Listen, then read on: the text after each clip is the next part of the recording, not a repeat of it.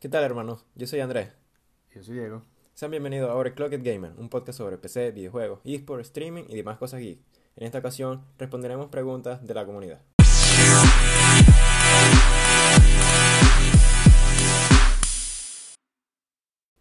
Alonso pregunta, para nosotros, ¿cuál es la marca que más ha innovado últimamente? Bueno, yo tendría que decir que la marca que más ha innovado últimamente es AMD y se ha venido viendo en los, en los últimos años. eh, por lo menos en el 2017 sacaron lo que conocemos hoy en día como los procesadores, Los Ryzen. los Ryzen, y fueron un total boom, ganaron una cantidad increíble de premios como la mejor tecnología que se consiguió, que se obtuvo en esa época. Y no se quedaron ahí, sino que siguieron avanzando y por lo menos lo que logramos ver en la, La CES. en la CES. La eh, para los que no saben, la CES es la conferencia de tecnología que se hace al, al inicio de cada año en Las Vegas. Sí, bueno, y vimos uf, increíbles cosas como por lo menos procesadores de 7 nanómetros, que es lo que se viene para los Ryzen, y para las tarjetas de video. No solo están ahí, sino que también, de paso, también están en el apartado de, de gráfica, que compiten con Nvidia. Sí, yo diría no solamente que están en, en la parte de, de lo- los consumidores de, de computadoras normales, pues, sino que también tienen los procesadores EPIC y los. Threadripper. Los Threadripper, correcto, que son más para creadores de contenidos y los otros son más para servidores y proyectos científicos como tal. Que eso sí crean como mayor innovación, pues, a, la- a lo que se trata de tecnología a la final, pues. Sí. Y bueno, tanto así que los Ryzen tienen esto, lo que llaman eh, las APU, que son unos procesadores con unas tarjetas, con unas gráficas integradas decentes. Y para alguien que no tiene cómo invertir en una tarjeta de video y solamente quiere jugar juegos como eSport, que Sí, tipo. LOL, Overwatch, eh. Paladin también. Juegos sencillitos, a gráficas normales, les puede ir súper bien solamente con, con eso. Sí, Tanto no. así que eh, Intel y se asoció con AMD para sacar una serie de procesadores que usara esa misma Gráficos integrados. gráficos sí. integrados. sí. En la Kaby Lake G se llama la versión de Intel con, con esos gráficos. Eh, continuamos con la siguiente pregunta que... No, Eh, Manuel Mora pregunta, ¿cómo escoger un monitor? Bueno, eso depende mucho de, del- de para qué se va a usar el sí, monitor. de- del uso que se le vaya a dar a- al monitor. Por ejemplo, la- los principales pues vendría a ser si va a ser para trabajar o solamente para jugar o cualquier otro uso. Yo diría que para trabajar vendría bien lo- los monitores ultra anchos, los ultra wide. Sí, los ultra wide, sobre todo para la hora los que son diseñadores, los que trabajan con código, que necesitan Exacto. tener varias pantallas abiertas Sí, al mismo Te tiempo. permite tener una mayor productividad, Sí, más espacio. mayores y aplicaciones te ahorra eso de tener que tener dos monitores. Mm. y no tener la, la división en el, en el En, medio. en el medio, exacto.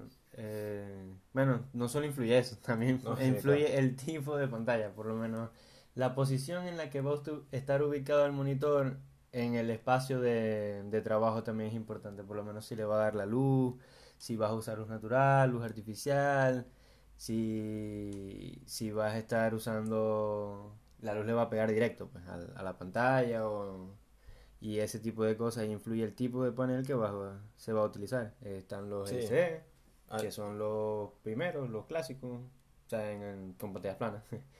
Luego salieron una, una versión mejorada que son los LED, que nada más consiste en agregar luz en cada uno de los píxeles, o sea, que cada píxel tenga su propia iluminación. Eh, luego salieron los, en los TN. los TN, que es una versión mejorada de los, de los LED, y también están los IPS, que son los mejores para colocarlos en, en, en- con, con luz. En, Sí, en el mercado, en el mercado actual, los monitores que más se consiguen son los, los paneles TN y los paneles IPS. Lo que se diferencia es que los IPS tienen un, un más brillo y tienen mayor ángulo de visión, a contrario de los TN. Yo ahorita tengo un monitor TN y si no los ves de frente, totalmente los colores cambian. Ah, sí. eh, eh, el ángulo de visión es sí. muy, muy reducido. Sí, sí. Y no, Pero la diferencia, ¿sabes qué- cuál es la diferencia de los TN? Que el, el tiempo de respuesta de- del cambio de imagen es más El rápido que, que el IPS. Pero ahí, hasta, hasta ahí. El resto del IPS le- le- lo superan todo. Y yo escogería IPS para, tanto para jugar como para trabajar. Eso más que todo si vas a, si quieres lo- los juegos deportivos, que por ejemplo Counter-Strike o Overwatch, que necesitas la mayor cantidad de, de- de velocidad posible, pues. Sí, de tasa de. Iría por un TN, pero de lo contrario no. En resolución es otro aspecto también importante a tomar en cuenta. Si es para eSport, para jugar 1080p, más que suficiente. O sea, Sí, no es hace más, es falta. lo mejor porque, porque A menor resolución, más FPS. sí, exacto, mayor resolución. O menos exigente se, se necesita una gráfica de Una video menos exigente. menos potente. Menos potente, sí. Pero ya 1440, que es co- 2K, ya requiere bastante gráfica. Y no, no afecta el rendimiento como tal del- de tu experiencia de juego. Sí. Es como un, más, como un aditivo. Sí, exacto. Adicional. Un, un plus, un premium. Ujú. Y 4K va a seguir la misma tendencia, pues, de, de un lujo. Bueno, eh, depende, exacto. Como decía, es para trabajar a la hora de diseño, también es importante tener en cuenta lo que son el- la gama de colores, que tan preciso, se llama accurate color en inglés, y que eso es, que también se asemeja el color con, con la realidad. Eh, y por supuesto, es recomendable usar monitores mientras más píxeles mejor, por lo menos los 4K para eso, pues a la hora de, de trabajo que tengan que ver con diseño. Sí, con creación de contenido también, edición de video y, bueno, más que todo imágenes. La siguiente pregunta, ahora sí, de Emiliano Tapia. ¿Qué opinamos sobre las RTX 2060? Bueno, las RTX 2060 las anunciaron precisamente en la C Una CS, correcto. eh, de este año en la presentación de de Nvidia. Nvidia. Y Fue, fue el, el, el anuncio más importante de Nvidia, más que todo en, en la C. El resto fue eh, como extra. sí, como Sí. para decorar la presentación, Sí, exacto. va a ser volumen.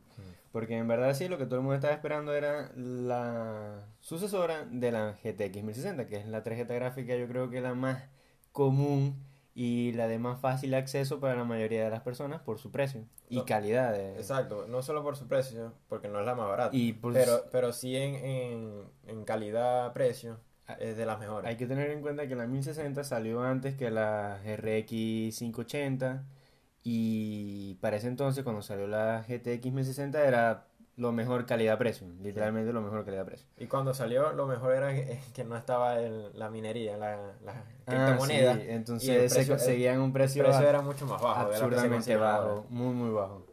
Eh, recuerdo que se podía comprar como en unos ciento y pico de dólares, 180, creo, 180 dólares. 180. Ahorita O- 100 dos, ajá, 280 por ahí. Y bueno, la gente se esperaba la RTX 2060 que ya habían salido la RTX 2070, la 2070 Ti, la 2080 y 2080 2080 Ti. Eh, pero uf, los precios son elevadísimos. Sí, no, no Los de todas las RTX es muy, muy, muy elevado. Entonces había bastante expectativa, sobre todo en la parte de precio, cuando se anunció la RTX 2060. Y me sorprendió. Sí. Uf, porque yo esperaba un precio más bajo. Está casi por encima del precio de una GTX 1070. Y no mejora mucho el rendimiento con respecto a la 1070. Claro, tienen mejor rendimiento en los juegos más modernos. Y tenía, Eh, tenía acceso a las tecnologías RTX. y que lo son importante- trazado rayado. Exacto. Yo, si- tuviera una 1070, la un- o sea, nada más la cambiaría por el hecho de tener esto que acaba de mencionar Andrés, que es el rayado. trazado de rayado, que es el eh, tracing. Y Ray tracing. ray tracing. Y los juegos que lo tienen habilitado hoy en día, como Battlefield, Battlefield. eh, no recuerdo otro. No, tampoco. Ajá, bueno, lo va a, lo va a tener mm, este juego nuevo que está por salir, Anthem. Antes, ah, sí. Y también van a tener DLSS, que es una especie de procesado de imagen, mientras no se ha mostrado O sea, para aumentar los sí, FPS. aumentar, sí, aume- aumentan los FPS y dándote el mejor resultado de imagen. Exacto. Y eh, sería pro lo único de cambiar una 1070 por una 2000, una RTX 2060. Pero a mí me gustó. Sí, está un poco alto, pero en la calidad-precio la veo Bueno, sí. muy bien. Muy bien. Sí, porque te permite jugar juegos 4K, probablemente no a la mayor tasa de FPS, pero por lo menos si a los que l- tienen consolas están acostumbrados a jugar, los que tienen eh, el último Xbox o el, o el PS4 Pro, que juegan 4K a 30 fotogramas por segundo, o sea, con los settings no al máximo, yo creo que una eh, tener una RTX 2060 en su computadora, jugar a más de 40 fotogramas por segundo con buenos settings, 4K, eh, llama bastante la atención. Eh, sí, por encima de otras tarjetas, pero... Y como dijimos, es la mejor, es la más económica que tiene estos nuevos features, que Eh, tecnologías de. estas nuevas tecnologías de Nvidia. Nvidia, que sí mejoran muchísimo, muchísimo la calidad de imagen y mejoran bastante los FPS también. Sin embargo, hay rumores que se vienen la, la GTX 1660, pero esas no tendrían tecnologías de, de trazado de rayos. eh, sí, y- pero, a ver, mi opinión es que yo creo que Nvidia todavía le falta una tarjeta gráfica para competir contra las, las de AMD de 200 y 100 dólares, por ejemplo, las RX 580, 570. que viene la siguiente pregunta, que es de Jensel Steven, ¿qué, eh, ¿qué tarjeta gráfica recomendamos para gaming? Y aquí es donde yo diría que la que yo recomiendo es la, eh, la RTX 590, La de- RX, la la RX, RX, perdón, 590 La de, Radeon, correcto. de AMD. Y hombre, es mucho más económica que la GTX 2000 la RTX 2060. Claro, ni, ni se le acerca.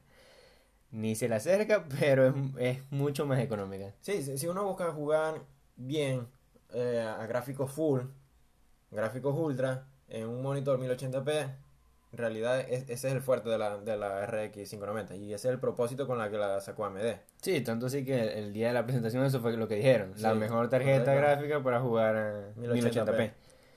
Y... O sea, no busquemos jugar eh, eh, resoluciones mayores con esta gráfica y, y esperar un buen resultado. No, Sí, eh, está, está pensado para el mercado 1080p. Sí, la, como estábamos diciendo antes, por lo menos la RTX ya es otro nivel. subimos de resolución. Dejamos el 1080 y vamos a jugar ahora en Sí. 1440. Correcto.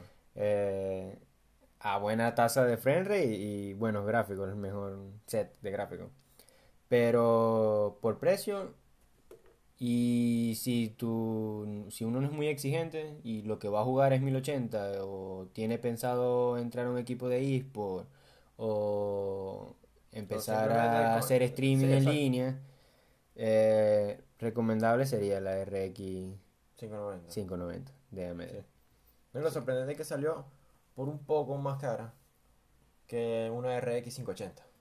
Tampoco Sí. es que el precio es muy diferente. Y lo, lo- el Sí, rendimiento es mucho mayor que una Aumenta un, RX 580. un- más de un como- 10%. Sí, aproximadamente un 15, 16% entre una RX RX 580 y una RX 590. Y para los que quieran hacer el, el, el cambio, no lo veo mal. Aquí tengo una imagen. Vamos a mencionar algunos specs diferentes, por lo menos que tenemos en la RX 590 sobre la 580, es que tenemos un teraflop más, eh, 100 G- MHz más en, en el clock base del, del procesador y los mismos 8 GB de lo que ya nos tiene acostumbrados AMD con estas tarjetas que son 2 GB más que lo que se venía viendo con a ese rango precio con la GTX 1060 que son de 6 GB Ujú. Se llega cuando mucho. cuando mucho al máximo. Ajá. Bueno, no sé, creo que los dos concordamos en que para nosotros sería la, RX 590. la RX 590. Sobre todo es eso, si no se van a jugar, no se pretende ser exigente ni jugar juegos por encima de 1080. La última pregunta que tenemos aquí es de Arturo García, que es cómo se arma una, eh, una torre de tarjetas de video para conectarla vía Thunderbolt a una laptop. Bueno, yo creo que los pasos para hacer eso son un poquito complicados. Para hacerlo, para explicarlos por aquí por, Por vos. Por vos, para eso yo creo que hay infinidad de tutoriales en YouTube de, de cómo se arman. Pero hay también para dar esta información hay un montón de marcas que ya hacen Sí, que ya- este tipo de equipos y, Y están a bien precios- optimizados sí, y, bien y optimizados. buena calidad. No, por lo menos uno, te- si lo quiere armar uno, tendría que ponerse a inventar con una fuente de poder externa, tener el, el, el case donde va a estar la, la tarjeta de Sí, el video, caparazón. el caparazón donde va a estar la tarjeta de video. No solo eso, sino que hay que tener una lacto que soporte Thunderbolt 3 para que tenga el mejor rendimiento de la tarjeta de video. No todas las tarjetas de video son compatibles con todas las laptops. Y, a ver, sería para una persona que necesita usar una lacto. Porque una lacto buena te cuesta mil dólares, 800, 900 dólares. Sí. Y ya con eso, si tu objetivo es jugar, ya podría armar un setup, una build Sí, una más o menos ya- decente con ya- una correcto. 580 y una RX 580 y jugar algo decente. Tanto así que, mm, no sé, no me, me parece algo costoso porque de paso tienes que comprar también la, tarjeta de la video. Eh, Esa, esa es la cuestión, pues. Yo diría, ajá, si tienes una lacto, pues, porque la necesitas. Supone, por X razón. Sí, por lo menos yo soy programador y, y uso laptop porque me gusta no Sí. trabajar en un solo sitio, sino moverme. Sí, tener la movilidad, que ese es el único beneficio de una lacto con, con una computadora Sí. sobremesa. Pero, a ver, si ya, ya al- al armarte una, una tarjeta gráfica portátil, por así decir, o sea, armarla uno, tienes que comprar la tarjeta gráfica que la más barata son 200 dólares. Y no te, no te vas a ar- armar una torre portátil de, Sí. de tarjeta gráfica para meter una RX 560. Sino, sino para meterle una, una RTX 2060 o, o Sí. una RX Y 590. que ya que pasan los 400 dólares. Sí, ya van por los 300 dólares. Entonces, yo diría, ¿por qué no comprar un, una de estas soluciones que ya viene? Que, por ejemplo, Razer tiene una, la Razer Core X, que cuesta 300 dólares.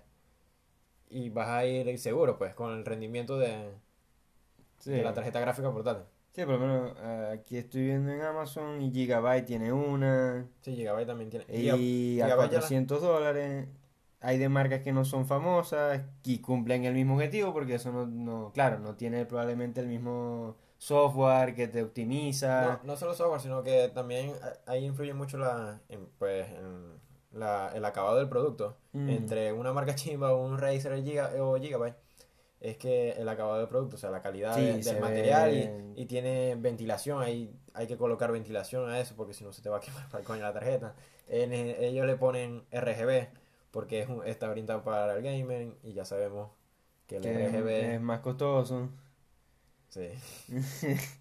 Pero, y de paso no son tecnologías nuevas. Eso es algo que se viene viendo hace mucho tiempo y, y por lo menos Sí. Alienware fue uno de los primeros en lanzar ese tipo de, de productos, pero eran nada más exclusivos para su Lactos Alienware. para sus lactos Alienware. Luego lo hizo Razer con su Core. Core, para las tarjetas, perdón, para las lactos Ble- eh, Stealth, que es una gama de laptops que no están pensadas para jugar, pero son Tienen integrada, son ¿no? Razer, sí, tienen una integrada normal de. Intel, Los pero UHD sí, y pero se ven bien. Y tenían esta propaganda donde colocaban, dividían a la mitad la pantalla y colocaban una parte de la lacto trabajando y en la otra mitad jugando con el core, con el core al lado. Que por cierto, ahora muchas muchas compañías están usando esa, esa, Esa misma esa misma promoción pues de, del gaming eh, y trabajo pues y separan la, la imagen con, Sí, sí, hay que hoy en día están viendo que el gamer no solamente es para los que son se dedican a eso o lo tienen como hobby, sino Coño, es que uno tiene que trabajar para comprarse sino para todo el mundo. juegos. Eh, el- La persona que trabaja Todo que- normalmente gasta su dinero en cosas que le gustan y les gusta tener un bonito setup, una build increíble, eh, jugar juegos en a buena resolución, así Sí. tenga laptop o use computadora. Entonces todo eso lo nota el mercado y sacan productos para eso, Sí. para satisfacer las necesidades de sus clientes. Eh, bueno, Coño, qué profundo. sí. Bueno, esas son todas las preguntas que tenemos. Eh, es muy interesante, este es el primer capítulo. Sí, el primer episodio de, Overclocked Gamer y estamos viendo cómo qué tal es grabar Sí, un probablemente podcast. no, no todos los capítulos sean respondiendo preguntas. Tenemos pensado muchas entrevistas también a- Con a gente de la expertos, comunidad. profesionales, gente de la comunidad también. Eh, sí, lo, más o menos el tiempo de duración de los capítulos será este, que es como alrededor de 20 minutos. 20 minutos, sí, 20 minutos. sí. Sí, nos estamos pasando, pero es el primero. Eran varias preguntas y como es la primera vez, no estaba todo bien medido, pero no sé, considero que la pasamos bien. Y ha sido chévere eh, responder a estas preguntas de la comunidad. sí. No como normalmente lo hacemos, que es en Instagram a través de las historias respondiendo las preguntas, sino tener otra, otro medio de Otro- comunicación, otros canales más que otros todo. canales. Y otros formatos de contenido. eh, hay que probar. Bueno, gracias. Ah, bueno, yo me iba a decir que ¿Qué más adelante? Más adelante. eh, estaremos con un, horario más definido de cuándo saldrán los capítulos, Sí. cada cuánto tiempo. Pero ahorita eh, acabamos de empezar. Ahora sí, ya podéis cerrar. Cosas que pasan.